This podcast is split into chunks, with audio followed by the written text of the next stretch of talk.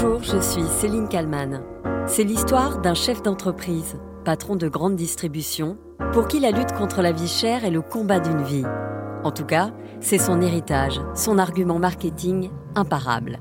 Portrait aujourd'hui de Michel-Édouard Leclerc.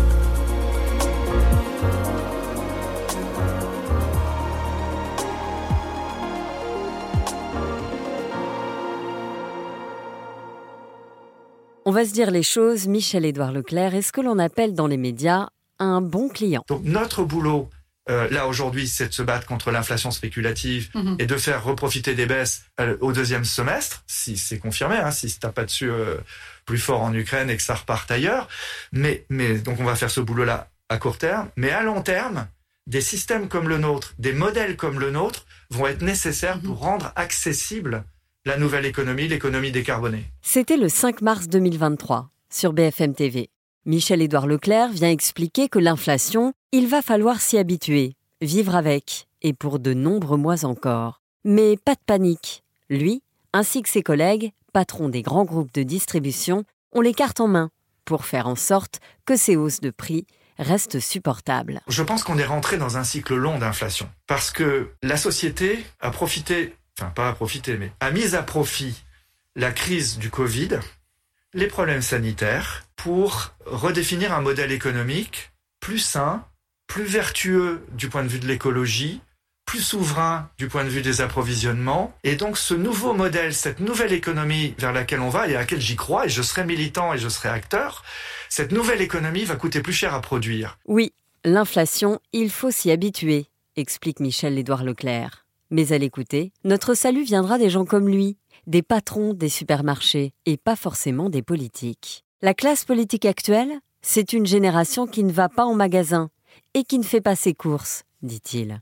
Les grèves, un jeu d'acteurs entre syndicats et politiques, qui bouffe la vie des Français. Le panier anti-inflation du gouvernement, c'est un piège selon lui. Je vous l'ai dit, Michel-Édouard Leclerc est ce que l'on appelle un bon client. Toujours la bonne formule, toujours le bon mot. Et ça, toujours avec un sourire franc et décontracté.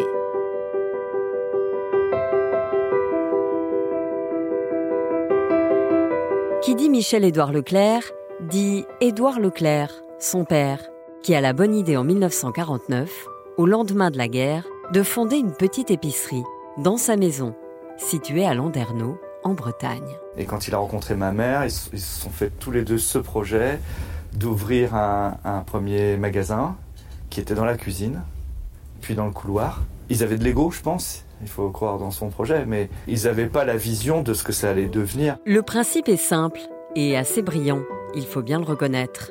Acheter directement au producteur des produits de base, comme des biscuits, de l'huile ou de la farine, et la vendre directement aux clients, en prix de gros. Beaucoup moins cher qu'ailleurs. Édouard Leclerc invente le principe du discount, que l'on connaît bien aujourd'hui. Voir baisser le prix de la vie, voilà aujourd'hui le grand souci des Français. On y pense, va-t-on y arriver?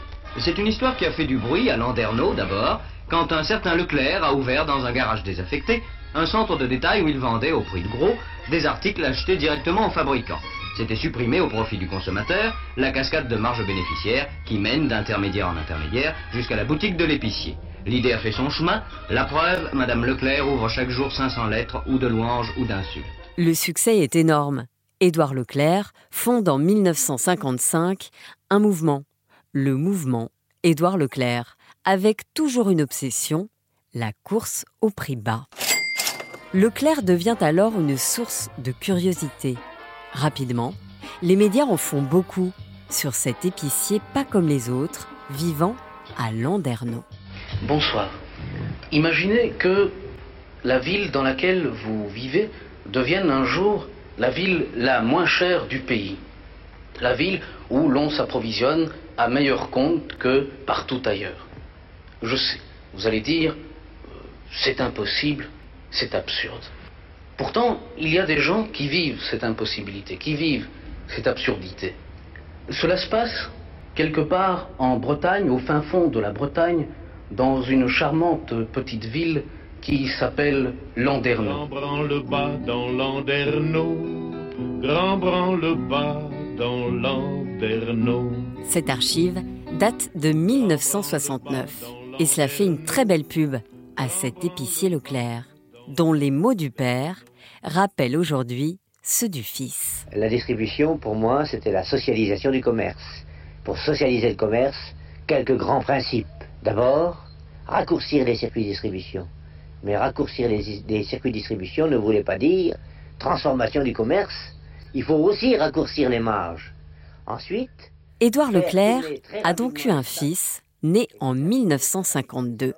De son vrai prénom, Michel Marie. Il accolera donc le prénom de son père, histoire d'asseoir sa légitimité.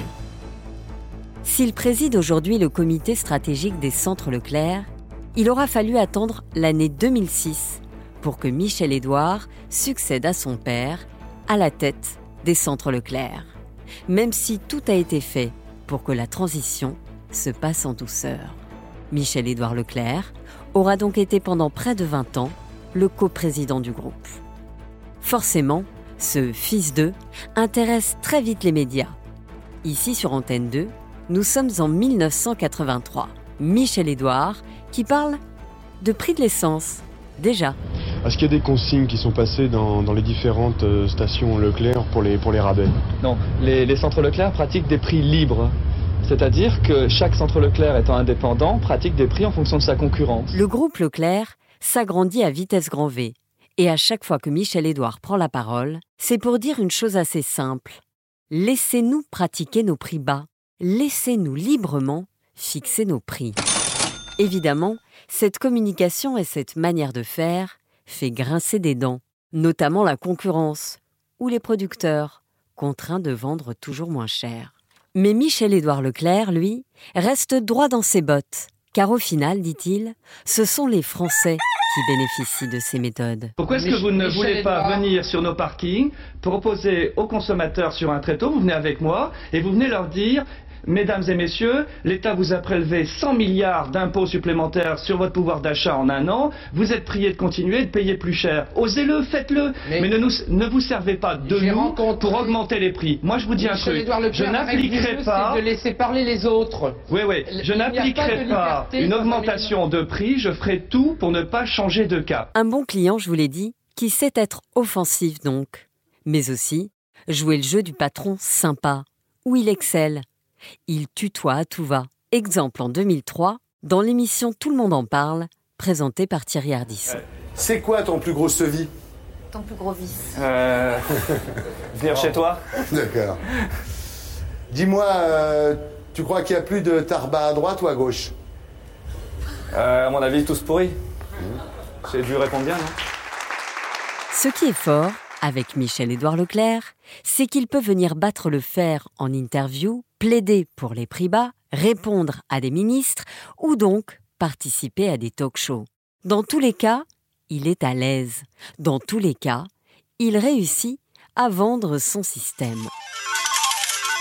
Alors, quand en 2016, on lui demande quel conseil il donnerait à des patrons en devenir, la réponse tient en un seul mot s'adapter. Tous les métiers ont subi des mutations. Et à chaque fois, ceux qui ont gagné sont ceux qui accepté la mutation, qui l'ont anticipé. Les disquaires sont morts d'avoir dit euh, je veux vendre que des disques. Et à partir du moment où, le, même s'il y a du vinyle encore aujourd'hui, à partir du moment où c'était plus le support, eh ben, ils sont morts avec. Quoi. Ils n'ont pas voulu vendre des CD, ils n'ont pas voulu vendre des CD-ROM, et même ils n'ont pas compris qu'ils devaient vendre de la musique et non pas des disques. Et alors quel avenir pour Michel-Édouard Leclerc? Je vous le donne en mille, là aussi, il y a déjà réfléchi. Et à l'écouter, il n'est pas prêt de raccrocher. Je veux durer, j'ai pas simplement l'idée, je veux durer. Pour que je dure, il faut que je corresponde soit à une demande, soit que je sois suffisamment fort pour que mon offre soit durable. C'est la question de l'utilité sociale de l'entreprise. Tout entrepreneur, chaque matin, quand il se rase, ou si c'est une femme euh, quand elle se peigne, c'est euh, il faut qu'elle se pose la question de son utilité. Le jour où vous n'êtes plus utile, un concurrent passe et remporte la mise. Michel-Édouard Leclerc est-il encore aujourd'hui utile? Il vous répondra évidemment que oui, lui qui a refusé d'aller sur la photo avec le ministre de l'économie Bruno Le Maire et la ministre des PME et du Commerce Olivia Grégoire. Pas question de participer à la réunion sur les mesures anti-inflation des distributeurs, car dit-il, jamais les politiques n'assument les conséquences inflationnistes de leurs lois. Michel-Édouard Leclerc conclut nous n'acceptons que les hausses de prix que nous pouvons expliquer.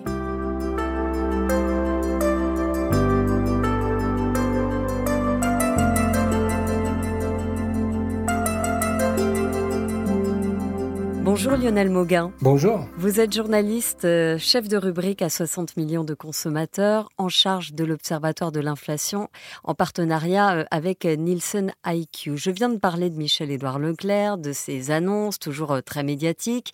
D'ailleurs, au sujet du panier anti-inflation, il répond qu'il préfère être moins cher sur un panel plus large de produits.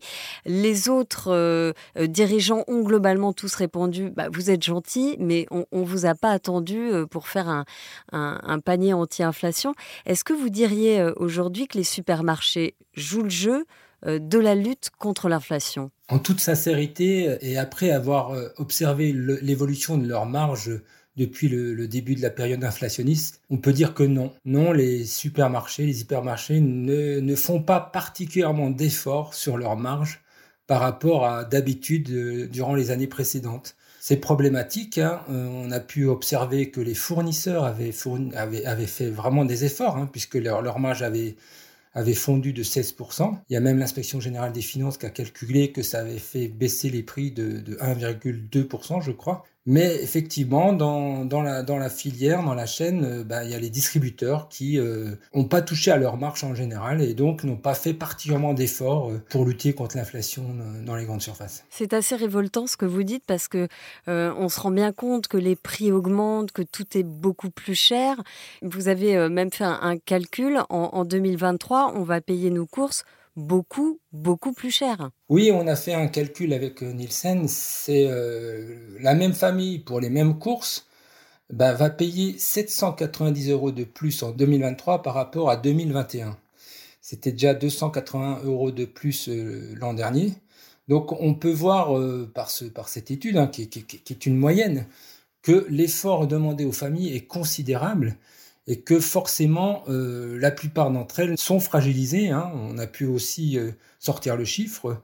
Aujourd'hui, il y a 45% des foyers français qui sont fragilisés par la vague inflationniste. Euh, ils rejoignent les, les, 10% de Français qui s'en sortent plus du tout. Donc, on peut considérer que seuls 10%, hein, c'est le chiffre de, l'étude, des, des foyers français sont pour l'instant préservés par la vague inflationniste actuelle. Alors j'imagine que les consommateurs, ils scrutent euh, les moindres différences de prix, les moindres promotions. Est-ce que est-ce qu'ils vont même jusqu'à euh, aller dans plusieurs supermarchés pour faire leurs courses? Oui, bien sûr. C'est aujourd'hui un travail. C'est fastidieux. Ça prend beaucoup plus de temps. On est obligé d'aller dans plusieurs magasins, d'aller chez Lidl, d'aller chez Action, d'aller chez Leclerc, etc., Intermarché, Super U, pour essayer de, minimiser la facture finale totale. Et il n'y a pas d'autre solution, hein. euh, malheureusement. Il n'y a pas beaucoup de promotions en ce moment. Elles sont traquées. Elles portent surtout sur des, quantités que les familles ne peuvent pas s'offrir. Hein. C'est souvent des promotions 3 pour le prix de 2. Donc c'est vraiment très très très difficile depuis le début de l'année. Et malheureusement, euh, tout indique que ça va continuer et que ça va continuer jusqu'à la fin de l'année. Hein.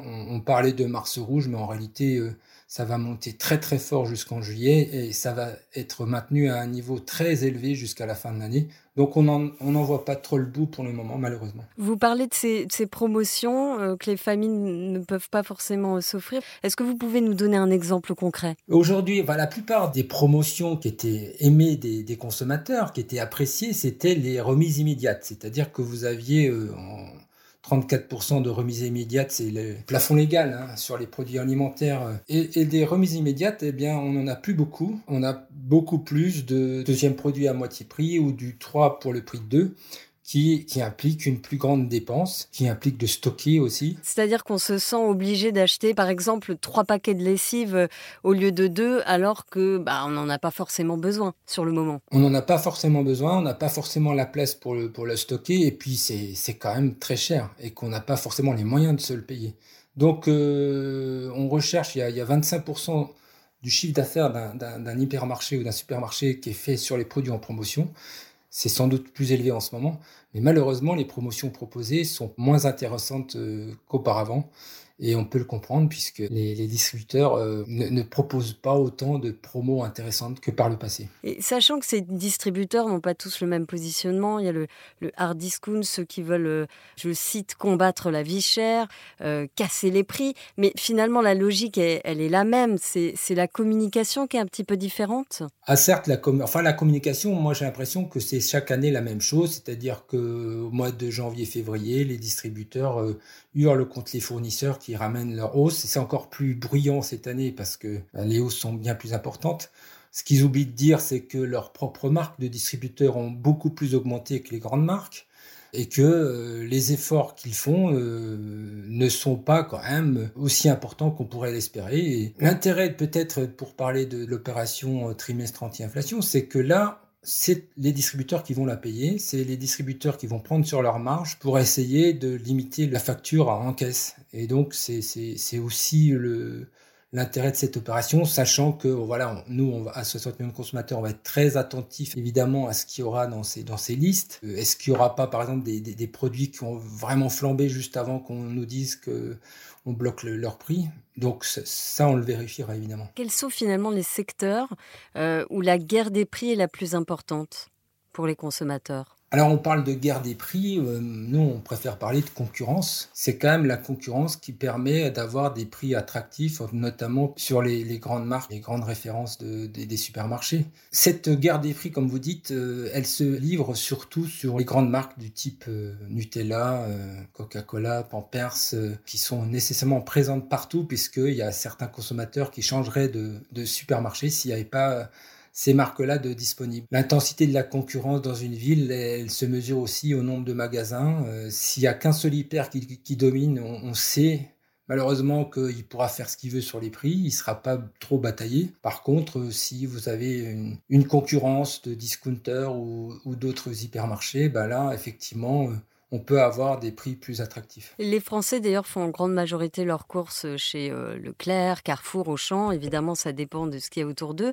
Euh, on parle un peu moins souvent d'Action, mais c'est un, une marque qui est en train de devenir un petit phénomène, non? Nous, à 60 millions de consommateurs, on en a quand même beaucoup parlé d'Action parce qu'effectivement, ça fait presque six ans que Action ouvre deux magasins par semaine. Alors, il faut expliquer à, nos auditeurs ce qu'on ce qu'on peut trouver dans ces magasins. Bah, ce qu'on trouve dans ces magasins, c'est d'abord un commerce qui a des produits à des prix intéressants, d'une part, et d'autre part, il y a 200 nouveaux produits chaque semaine qui font l'événement. Et donc, euh, c'est pour ça que vous avez parfois le jeudi des queues devant les, actions parce que euh, il y a les nouveaux arrivages et les gens sont très intéressés parce qu'ils savent qu'ils auront peut-être accès à des produits intéressants et à, bas prix. Donc euh, voilà, ils ont un peu renouvelé le, métier de commerçant. Alors chez Action, il n'y a, pas de, a pas de produits frais, hein. c'est surtout euh, des fournitures ou parfois je sais pas, ça peut être des plaids, ça peut être du papier toilette, de la lessive.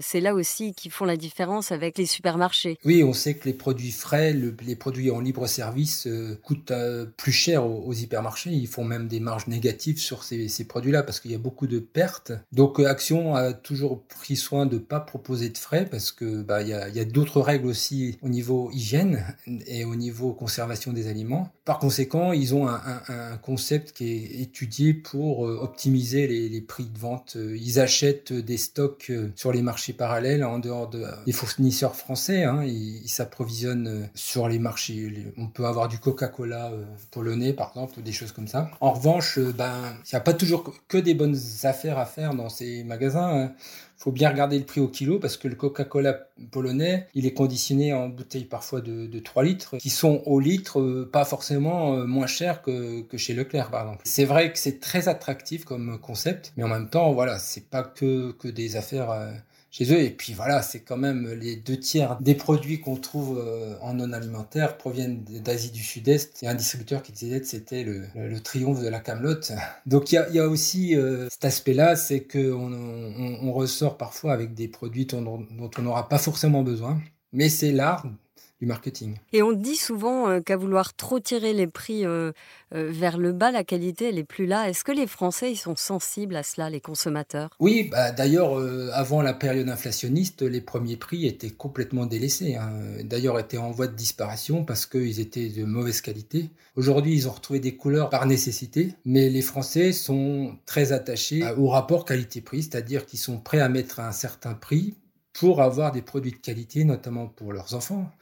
Mais c'est pour ça aussi que le bio avait beaucoup, beaucoup progressé ces dernières années. Là, il a régressé uniquement pour des raisons économiques. Mais dès que, dès que ça ira mieux, les gens retourneront, les gens qui achetaient du bio, ils retourneront. Donc euh, oui, il y a un attachement à la qualité, surtout bon, voilà, en matière alimentaire où on est quand même un pays euh, qui privilégie le, la qualité. Il n'y a qu'en France qu'on a des hypermarchés où on peut avoir euh, une dizaine de gammes de, de confiture à la fraise, par exemple. Et en Allemagne, vous n'aurez pas ce choix-là, hein. ce qui explique aussi le prix moyen plus élevé en France d'un produit. La France est, est, assez chère en prix moyen pour les produits de grande consommation par rapport à un pays comme l'Allemagne où le choix est plus limité et les, les prix donc plus serrés. Bah, je vous remercie beaucoup Lionel Mauguin d'avoir répondu à mes questions pour le titre à la une. Merci à vous. Merci à Sophie Perwaguet pour le montage de cet épisode et merci à vous de l'avoir écouté. N'hésitez pas à le partager et à le commenter euh, sur les plateformes de podcast. N'oubliez pas non plus de vous abonner pour ne rater aucun épisode. Je vous donne rendez-vous demain pour un nouveau numéro.